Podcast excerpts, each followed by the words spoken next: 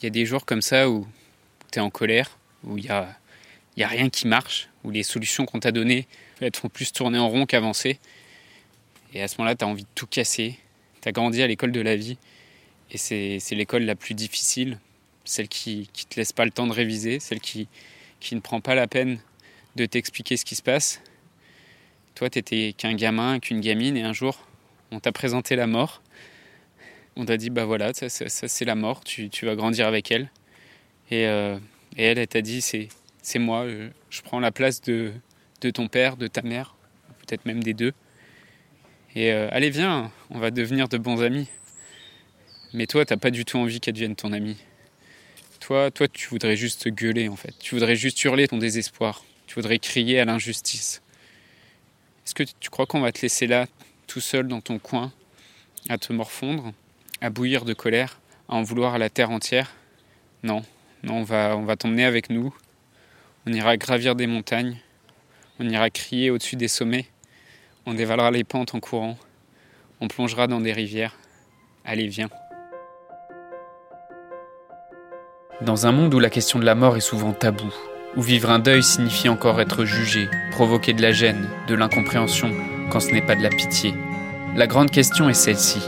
Comment des orphelins comme nous, qui avons vécu très tôt la mort d'un parent, qui ne voulons pas porter ce poids sur nos épaules toute notre vie, ni qu'il impacte nos relations actuelles, comment nous pouvons y donner un sens nouveau, construire des relations plus profondes, et surtout, comment nous reprenons le pouvoir sur nos vies? Mon nom est Johan, et bienvenue chez les orphelins résilients. Salut, alors bah, merci hein, de, de, revenir encore euh, dans ce podcast pour, euh, ce nouvel épisode. Aujourd'hui, je voudrais te, partager pour moi ce qui est la plus grosse difficulté que rencontrent les orphelins et qui fait qu'ils ont autant de, difficultés pour avoir confiance en eux, pour pouvoir se faire comprendre aussi par leurs proches, ce qui explique que qu'ils ont aussi parfois des, difficultés à, trouver l'amour ou à vivre une vie de couple stable. Moi, j'ai longtemps rencontré cette difficulté, mais en fait, j'en avais pas conscience et j'ai mis beaucoup de temps à comprendre que beaucoup de mes problèmes venaient de là. En fait, il y a, quelques années, alors que je, partageais avec mon grand frère, qui est mon aîné de deux ans, je partageais avec lui euh, mes recherches et mes lectures sur euh, le développement personnel, des conférences et des méditations que j'avais vues. Je lui avais envoyé une vidéo et euh, cette vidéo a fait un déclic chez lui en fait. Et il m'a dit au téléphone, tout le monde va, me dire que, je raconte n'importe quoi, peut-être que je suis fou même, mais la mort de notre mère, en fait, c'est un miracle. Et quand il m'a dit ça, en fait, presque en, enfin, avec, avec de la joie, quoi, avec beaucoup de joie, presque en riant, j'ai vu qu'il avait compris quelque chose de très important. Et tout de suite, je voudrais mettre une, petite précision sur ce que j'entends par le mot miracle, parce que c'est un mot qui est, très connoté religieusement, qui est très connoté aussi spirituellement, quand il n'est pas associé à des croyances un peu plus sectaires. Et euh, pour moi, un miracle, c'est pas la démonstration d'un pouvoir magique. C'est pas euh, comme Jésus qui marche sous l'eau. Euh, quelque chose une démonstration extérieure d'un pouvoir magique en fait. Pour moi, un miracle, c'est c'est un événement pour lequel t'as pas de raison rationnelle pour l'expliquer. T'as pas quelque chose de, logique qui, pourrait l'expliquer et qui pourrait te faire te dire c'est quelque chose de, de, bénéfique pour toi. Mais euh, c'est un événement pour lequel ta croyance ou ton regard sur l'événement te fait comprendre que ce qui t'arrive, ça t'arrive pour être comme le meilleur des cadeaux. Et en clair, en quelques mots, ce que mon frère venait de me dire et ce qu'il s'autorisait à croire, c'est que cet événement tragique, donc la, mort de notre mère, qui nous a causé autant de souffrance, à nous, à notre famille, et pour lequel bah, tout le monde pense et dit que c'est la plus grande fatalité, bah, peut-être que cet événement, en fait, c'est le plus grand des cadeaux qui nous a été donné. Et en fait, c'est de ce renversement de perception que je voudrais te parler. Et surtout de ce qu'on entend par quand on parle d'un orphelin, du diagnostic qu'on pose sur toi le jour où tu deviens orphelin et qui pour moi, ce diagnostic, c'est ce qui crée le plus de douleur, le plus de difficultés, plus encore que le fait même de perdre un parent. Je suis pas en train de dire que c'est facile d'être un orphelin. Je suis pas en train de dire que, que euh, euh, oui, c'est un miracle si tu comprends ce qui t'arrive. Si tu, enfin, c'est même pas, c'est pas une compréhension rationnelle en fait, c'est une compréhension émotionnelle de, avec le recul, de dire, mais regarde tout ce qui m'est arrivé depuis que je suis devenu orphelin. Et euh, tout ça, ça me serait pas arrivé si j'étais pas devenu orphelin. Et peut-être j'ai pas de d'explication rationnelle à cet événement. En fait, c'est quelque chose qui fait ma vie et euh, ça fait partie de mon identité. C'est pas quelque chose dont j'aime cacher et c'est quelque chose euh, duquel je peux être fier et euh, et je suis pas obligé de croire non plus toutes les histoires que me raconte la culture, les médias sur ce que c'est qu'un orphelin. Et euh, parce que quand on regarde comment c'est traité dans les médias, dans les films ou dans l'imaginaire collectif, en fait, souvent quand on, cherche à prendre soin des orphelins, en fait, on les accable. Parce que euh, quand on parle des orphelins, même que ce soit dans des études de psychologie, on va toujours parler des, des côtés négatifs, entre guillemets. On va parler de la souffrance, on va parler des, difficultés scolaires, on va parler euh, des difficultés à grandir et, tout, ça. D'ailleurs, l'expression la plus populaire dans laquelle euh, on parle d'orphelin, c'est la veuve et l'orphelin. Et ça fait référence au code de la chevalerie. Donc en clair, ça veut dire que bah, quand tu es orphelin, il bah, faut espérer d'avoir un chevalier qui vient te sauver parce que tout seul, toi, tu n'y arriveras pas.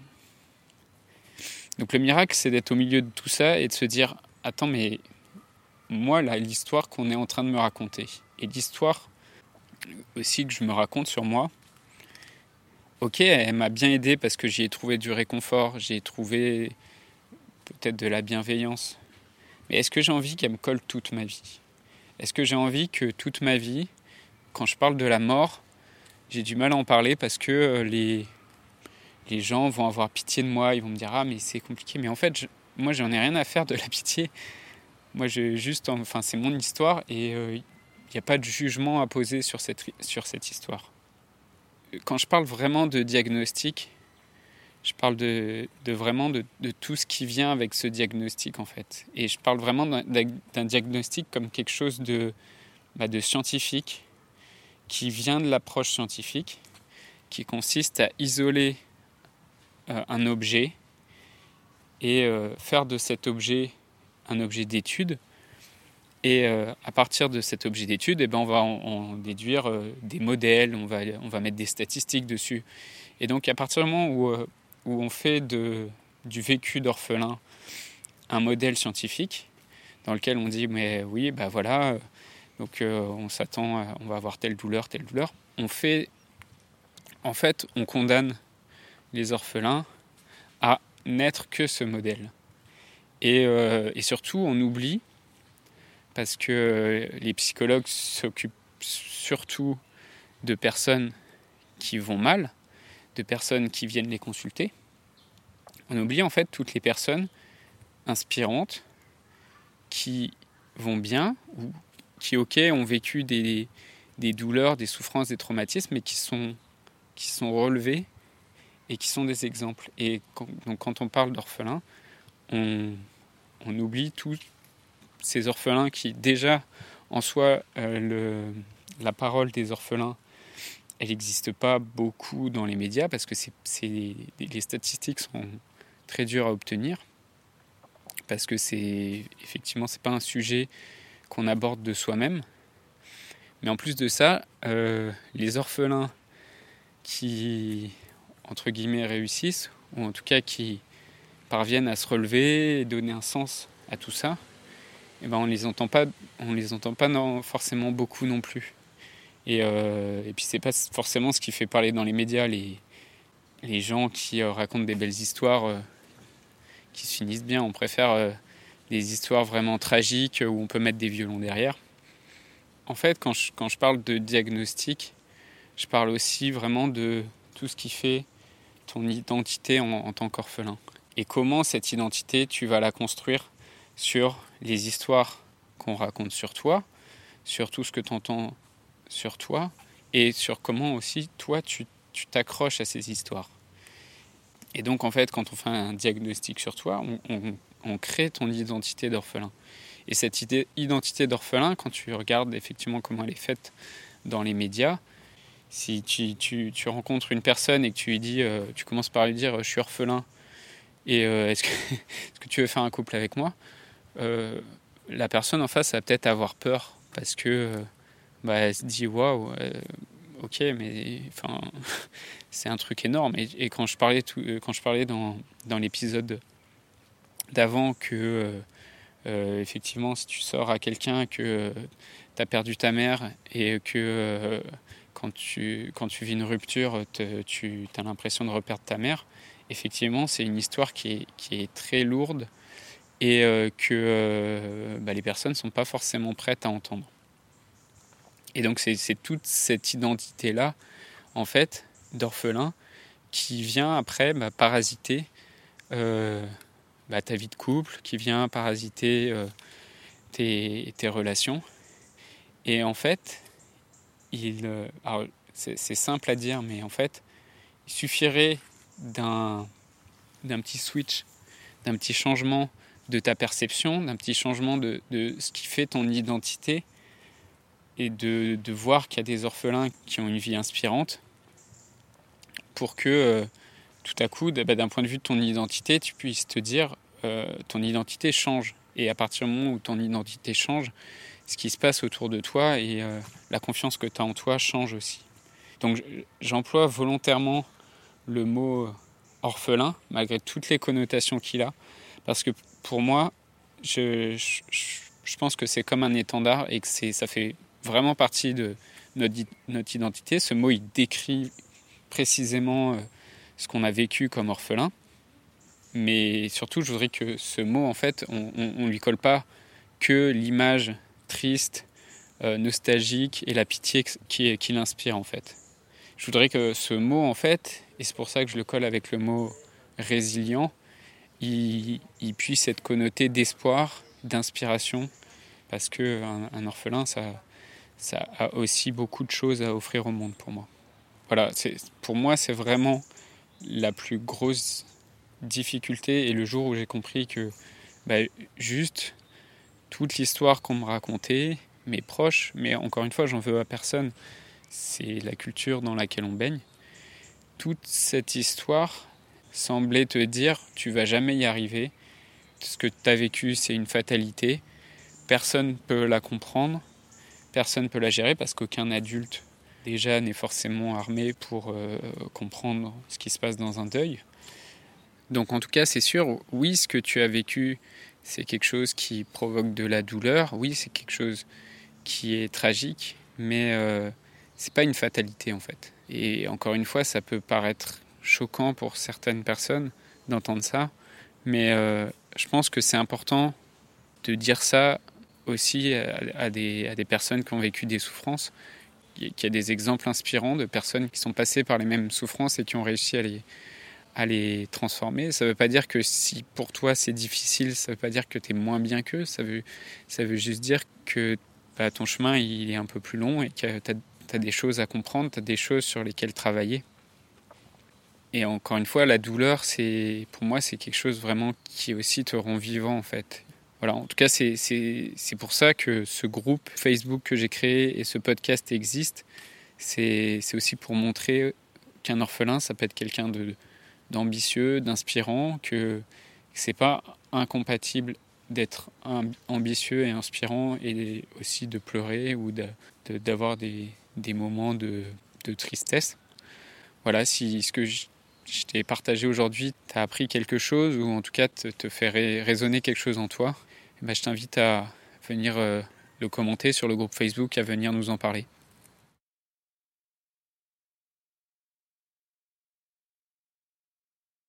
Je voudrais te remercier d'avoir écouté cet épisode et j'espère sincèrement que ce que je t'ai partagé aujourd'hui t'a aidé. Si ça t'a aidé, alors assure-toi de le partager avec quelqu'un d'autre qui en a besoin.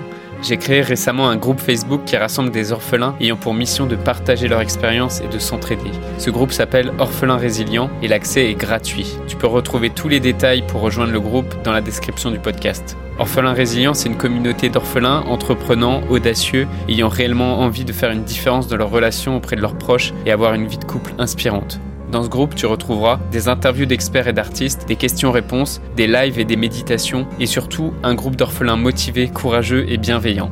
Donc je t'invite à rejoindre le groupe dès maintenant, c'est l'endroit dans lequel je partage le plus de contenu en ce moment. Le podcast Orphelins Résilients, c'est un nouvel épisode tous les jours du lundi au vendredi à 8h. Merci encore pour ton écoute. Je te laisse découvrir le sujet du prochain épisode. À très vite. Dans le prochain épisode, on parlera de ce sujet qui est la résilience. Et on parlera aussi de, d'un art japonais qui s'appelle le kintsugi, qui, qui symbolise beaucoup cette résilience.